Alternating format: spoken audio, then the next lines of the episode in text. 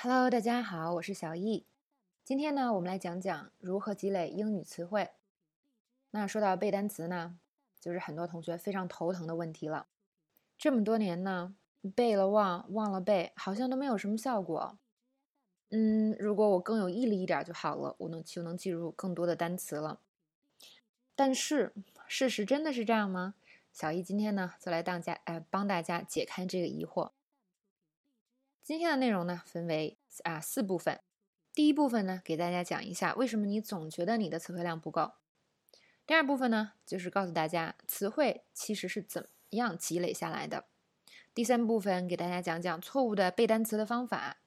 最后呢，第四部分要讲一下高效的、正确的积累词汇的方法。这个应该是很多同学一直存在的一个迷呃疑惑吧，就是为什么我单词总是背不下来？而且呢，我到关键时刻总是缺那么两个词呢。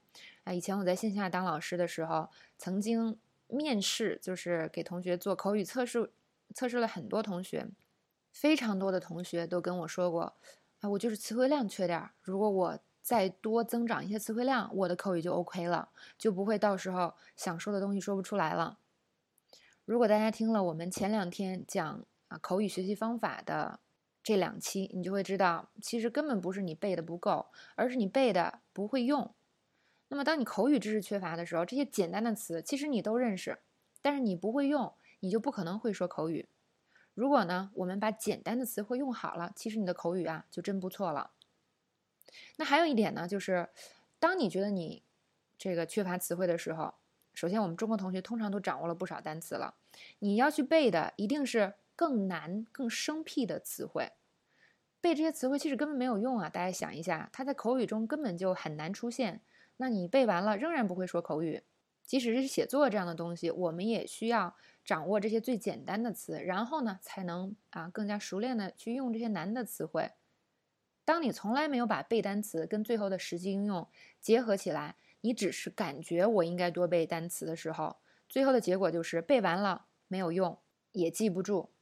那我经常听到有些人号称自己有几万的词汇量，哇，自己特别厉害，我认识特别多单词。这种人呢，如果跟我 PK 的话，啊，那我一定完败，因为很多词汇生僻一点的我都不认识。但是我想问一句，这样的一个同学，你可以跟外国人对话吗？你能跟他们自由的交流吗？如果今天呢，工作上需要 email 跟他们沟通，你能写出 email 吗？如果你在外企工作，你能写好英文的工作总结和报告吗？好像是不能哦，那这个词时候几万的词汇量有什么意义呢？别说几万了，几十万也没有用啊。好，这是在这个话题下我想讲的第一点，就是你的词汇量其实真的不是不够，而是你缺乏对他们的理解和应用。第二个呢，就是大家总觉得自己毅力不足，或者记忆力不好。其实我觉得大家有时候真的需要对自己宽容一点。在这个问题上呢，真的不是你的天分不足，而是你的方法不对。我们来看一下这个记不住单词的表象，就是什么呢？背了忘，忘了背。多少同学都做过这些事情，事情是吧？无限循环下去，最后是一个死循环，全都忘了。还有呢，就这事儿太枯燥了，我做不下去啊，一定是我没有毅力。其实呢，以上都是因为你积累单词的方式不对。好，接下来呢，我们就来说一下背单词时的指导思想。首先呢，如果你只背单词的字母加意思，脱离环境的背，这是非常难的一件事情。当你脱离环境的时候，你对这个单词理解就不会深，啊，你也不可能会用。最终的结果呢，就是你根本记不住。单词必须要会用才能记住。其实会用呢，本身就是对单词的更深入的理解。当你会用了，你对它的印象会很深，很多时候真是想忘都忘不了。这是说我们不能脱离环境背单词，那还有一个很重要的思路是被很多同学忽略的，就是你想一次性的或者一次、两次、三次把一个单词记起来，这也是一个错误的思路。我们举最极端的例子，很多同学背单词书从头撸一遍，是吧？你就想我撸一遍就能把它全记下来，那么下一次你想不起来，你就很苦恼，你就想我明明都背了，我为什么记不住？一定是我笨，一定是我记忆力出了问题。但其实这根本就不科学，很多东西呢都不可能我们一次就记住的。这个不光是英语语言，很多学科都是这样的。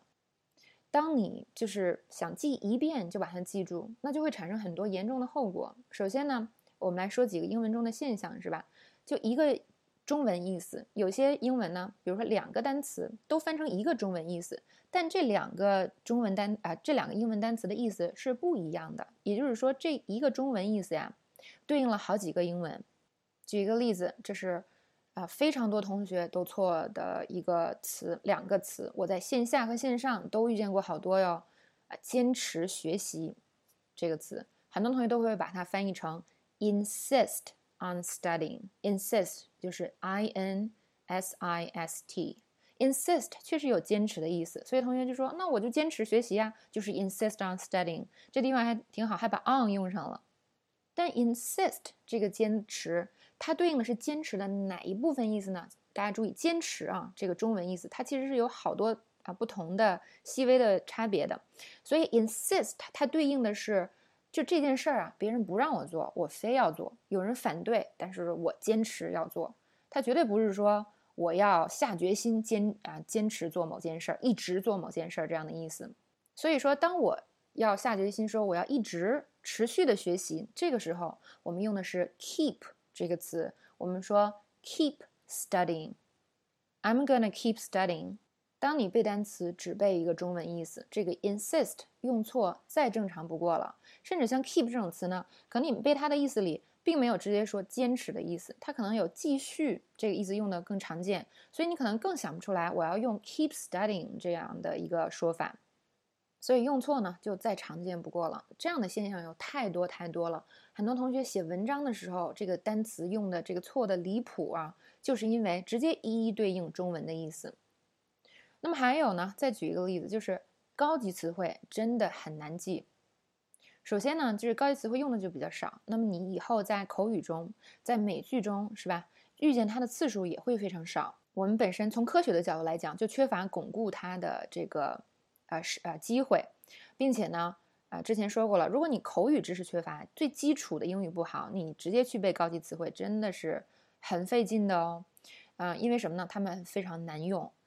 什么叫难用？第一，对搭配的要求特别高。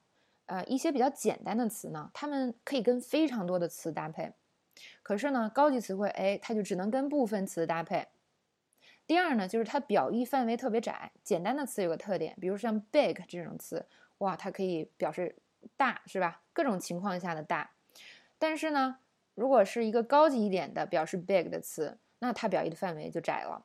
哎，我们现在给大家举个例子，我用这个重要这个意思给大家举例吧。大家都知道啊，重要，嗯，有一个最简单的词是什么？important，或者呢，还有一个 necessary。important 它偏向于说是表示这个事儿很重要，necessary 呢是必要，是吧？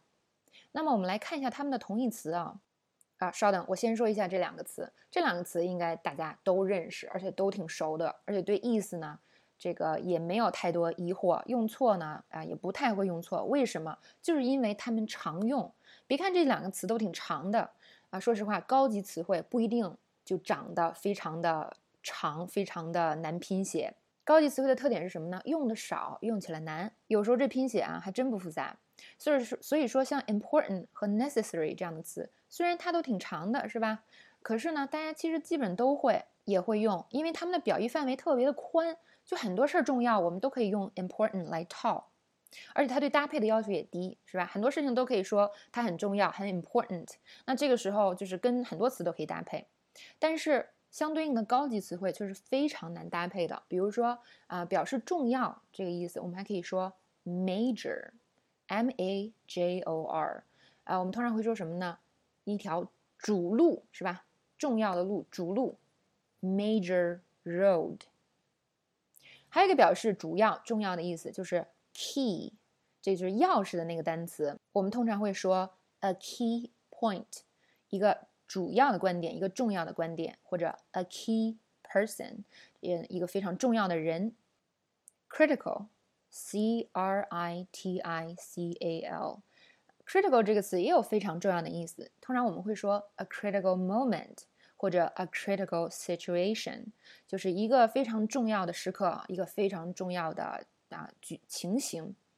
但是呢，这几个词我们是不能打乱用的我可以说 a major road 主路，但是我们不，我不能说 a critical road，我也不能说 a key road。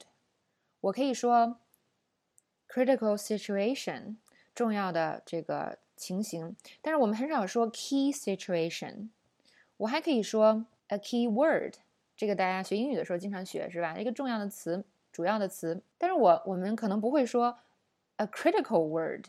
虽然这种情况 maybe 在英语中也许会出现，但这绝对不是常见的搭配和常用的用法。那我们再来说 necessary 这个意思啊，很多词呢就是表示又重要又必要，important and necessary。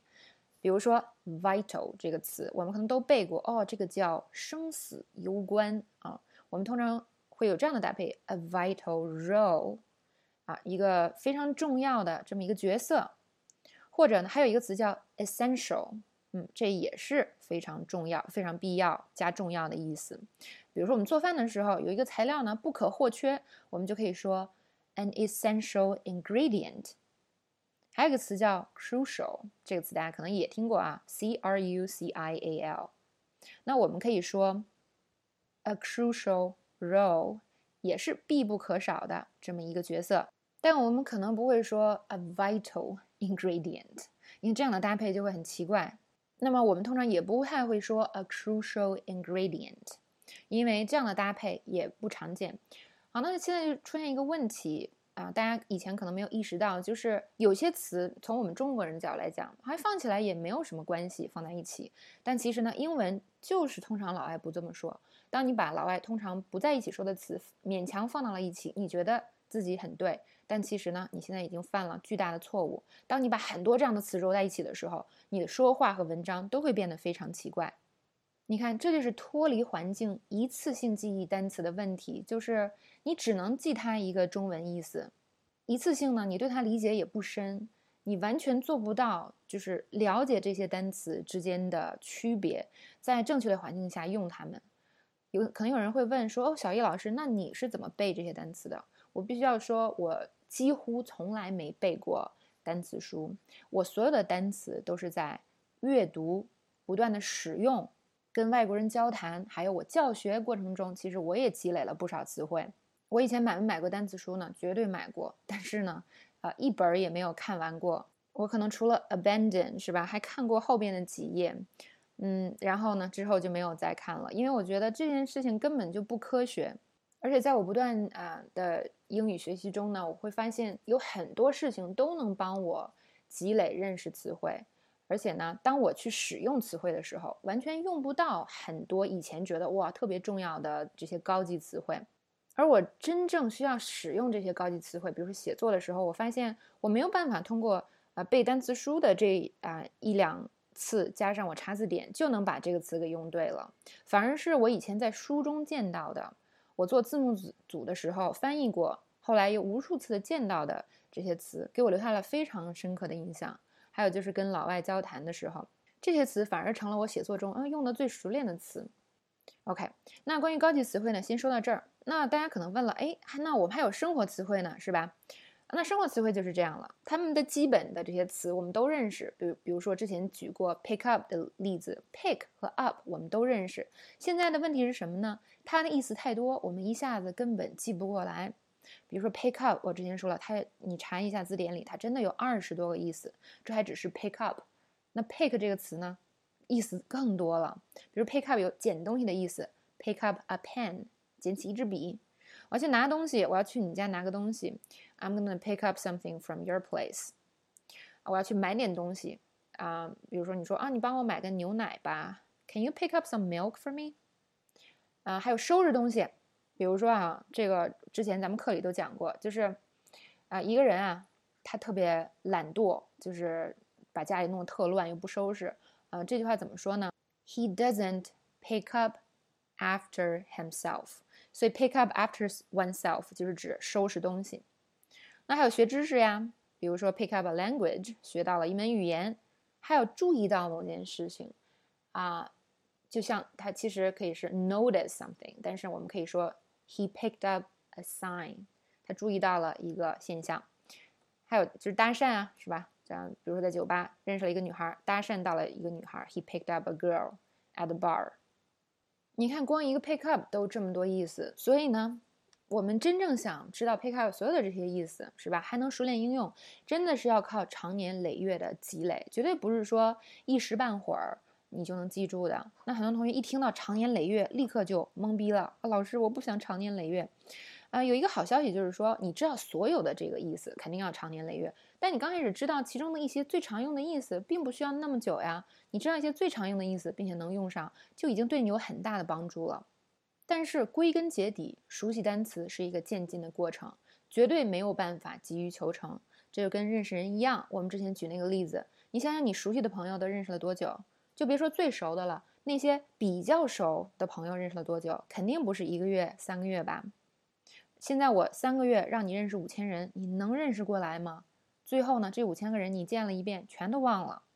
以上举这么多例子呢，是要告诉大家，就是记单词啊，我们不能指望一次性记住，我们可能是从很多的，啊，就是很多次见到它，然后不停的对它啊产生理解。那对它的理解越深呢，我对它掌握也就越深。在这样的一个原理的前提下，我们还不能指望。使用单一源头来记忆词汇。什么叫单一源头？拿本单词书，这个背下来我就会所有的词了。我们已经知道这是不可能的了，所以你必须从很多渠道来认识单词。比如说学美剧、电影、真人秀，啊，不光学习哦，看也可以哦。如果你学习加看结合起来，这个效果更好。还有之前我说看书特别增长词汇，然后还有跟外国人交谈哟。那在国外的同学还有一个好处就是。啊，就是留学是吧？我们上课必须也要用英文。那有些同学工作了呢，啊，必须要跟很多跟很多英文接触，或者是直接就跟外国人有联系，这都是非常好的优势。那有些同学呢，可能觉得啊，这个好复杂哟。我觉得我最适合就是拿本单词书来把所有词记住。你说这些，我得多久才能弄会啊？这边要提醒大家，我说的这个其实是最简单的学习方法，就是。不把学习当学习，你在任何时候都可以学习。偷懒的学习方法是什么呢？就是妄图轻松的解决复杂的问题，用一个特别简单的方法解决复杂的问题，不在学习方法上下功夫，那你只能最后做的事情就是枯燥，就是无聊，就是放弃。聪明的学习方法是什么呢？就是我花点时间动脑筋研究学习方法，再花点时间在过程中可能会不断的改进一下这个学习方法。但是后续呢，我的学习就会越来越轻松，越来越享受。